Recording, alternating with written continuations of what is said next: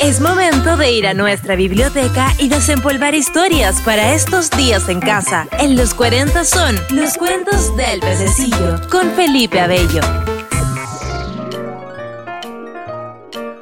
Peter Pan de James Matthew Barry. Había una vez una niña muy buena llamada Wendy que tenía tres hermanitos y para que estos se durmieran solía contarles historias muy bonitas. La noche en que comienza nuestro cuento les contaba las aventuras de Peter Pan. Y así decía Wendy. Y siempre está haciendo buenas obras y sabe volar. Y le acompaña a Campanita, que es una niña con alas de mariposa, tan pequeña que cabe en la palma de la mano. Y además vive en un país maravilloso que se llama la isla de nunca jamás. Ay, Wendy, cuánto me gustaría poder viajar con él y no tenerme que dormir ahora para madrugar y tener que ir al colegio, decía el hermano. Ay, a mí también, respondía Wendy. Sin que nadie lo esperara, el padre de los niños apareció en la pieza y con firmeza reprendió a sus hijos por no estar durmiendo. ¿Cómo es posible que todavía estén despiertos? Vamos, todos a la cama. Y tú, Wendy, por favor, no les cuentes más esas tonteras. Buenas noches. Un beso a los cuatro y a dormir.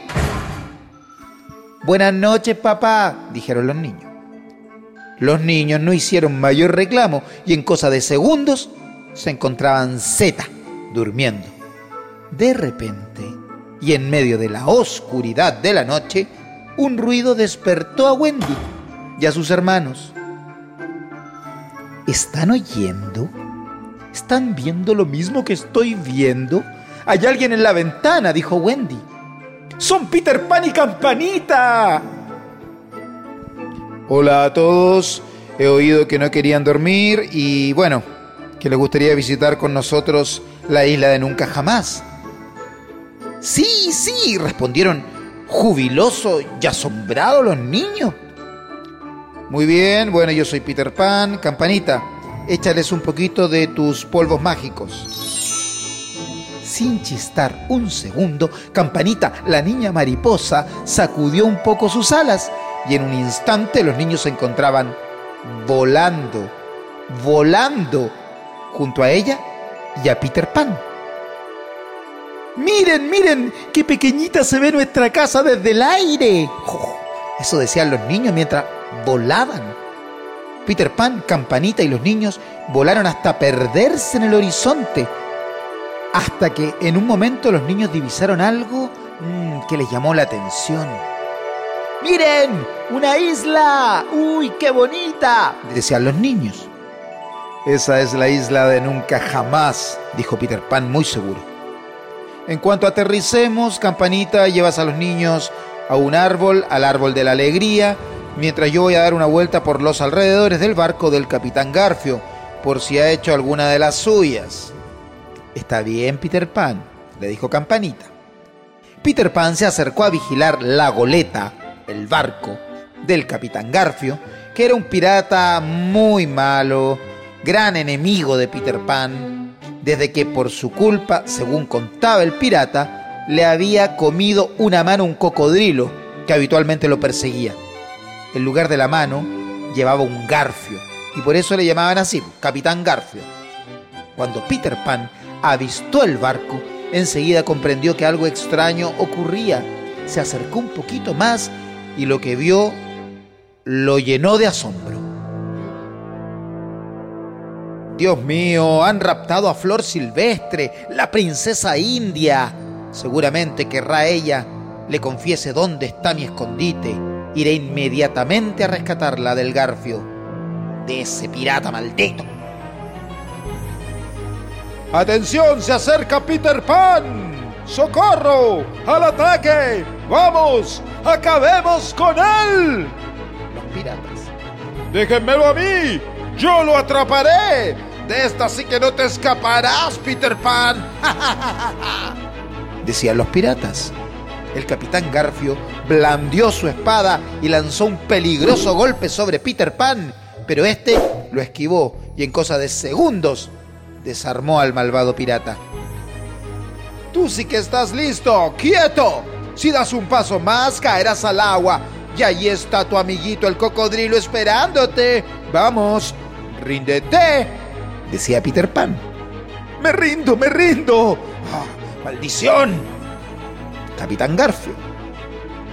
Entonces, Peter Pan tomó en sus brazos a la princesa india y se alejó, volando del barco de los piratas para llevarla a su campamento.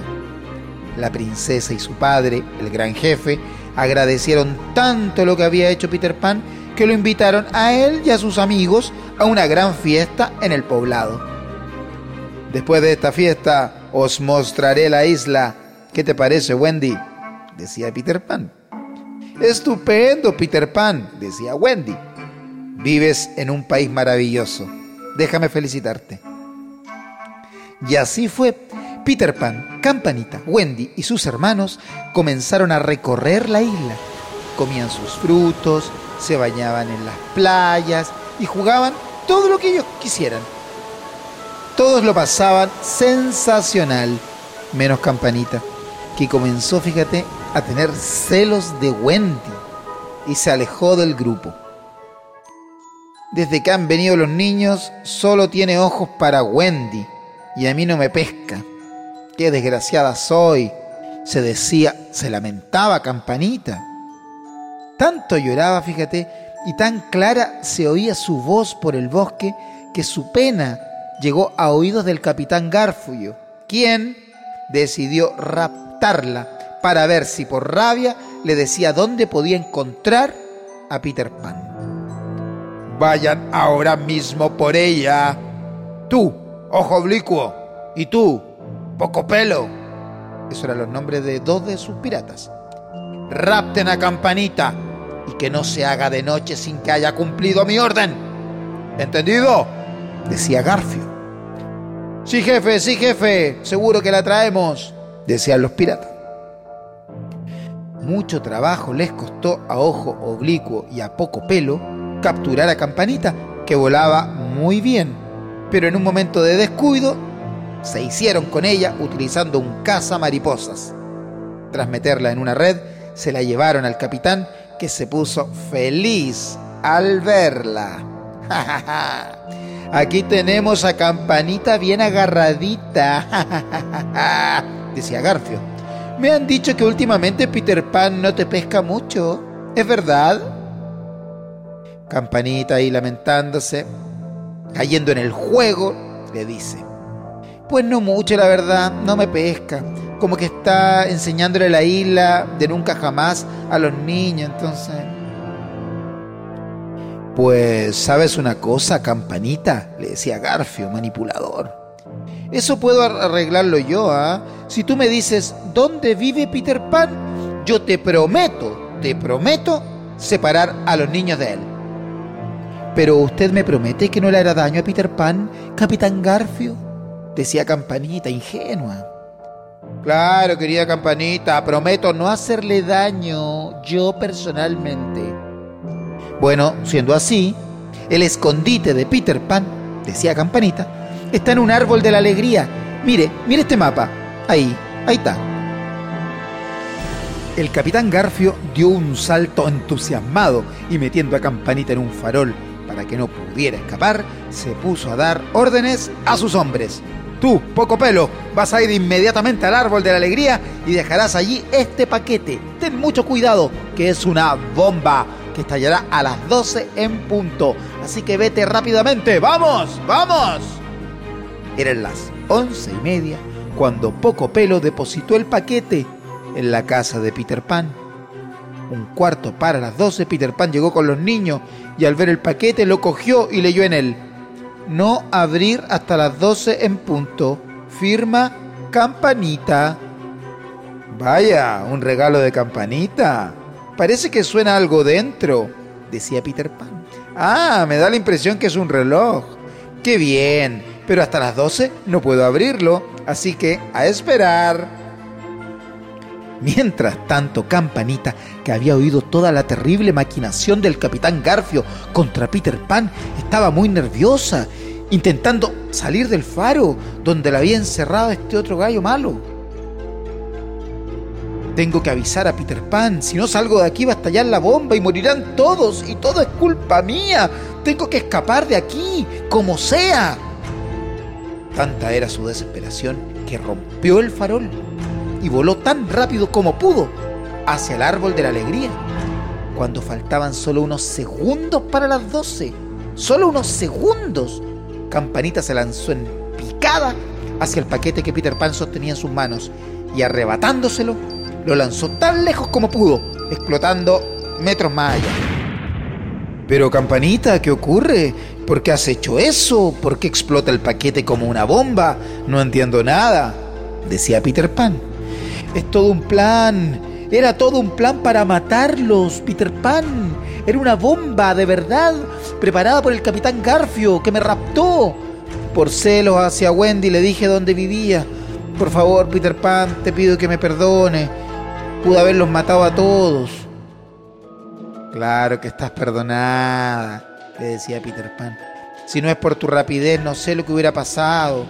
Ahora hay que ir y darle su medicina al capitán Garfio.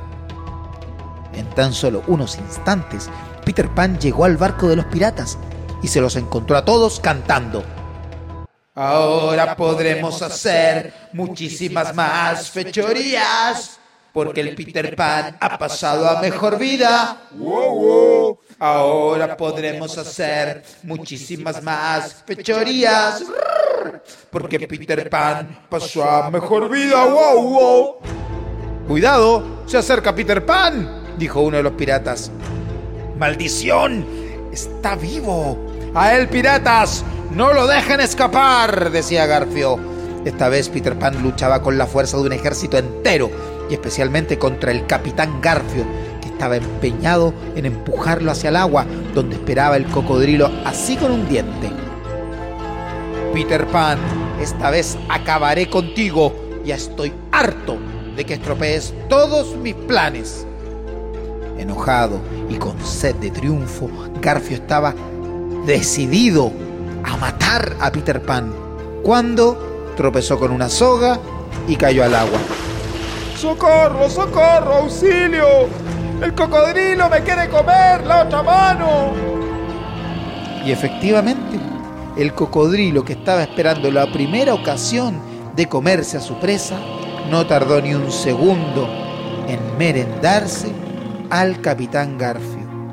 Los piratas, al ver esto, se rieron. Por favor, Peter Pan, no nos hagan nada a nosotros. Perdónanos y te prometemos cambiar de vida y ser buenos de ahora en adelante. Vamos a cambiar, Peter Pan, vamos a cambiar. Está bien, dijo Peter Pan. Que así sea. Los piratas se fueron y fíjate, esto es verdad. No volvieron a ser de la suya, cambiaron realmente. Peter Pan se reunió con los niños y decidieron volver a su casa, porque los papás podían estar muy preocupados, tan tarde que era además. Así lo hicieron, pero se había pasado bien. Había sido una aventura tan bonita, irrepetible. O sea, para no olvidar nunca más. Así que claro, estos niños cuando crecieron y fueron padres, no perdieron la oportunidad de contársela a sus hijos, y estos a sus hijos, y estos a los suyos, y estos a los suyos, y estos a los hijos que habían nacido después. Y así, y así, y así, y así, y así, hasta ahora. Peter Pan. Este fue otro de los cuentos del pececillo en los 40. Felipe Abello nos trajo otra historia para nuestros días en casa.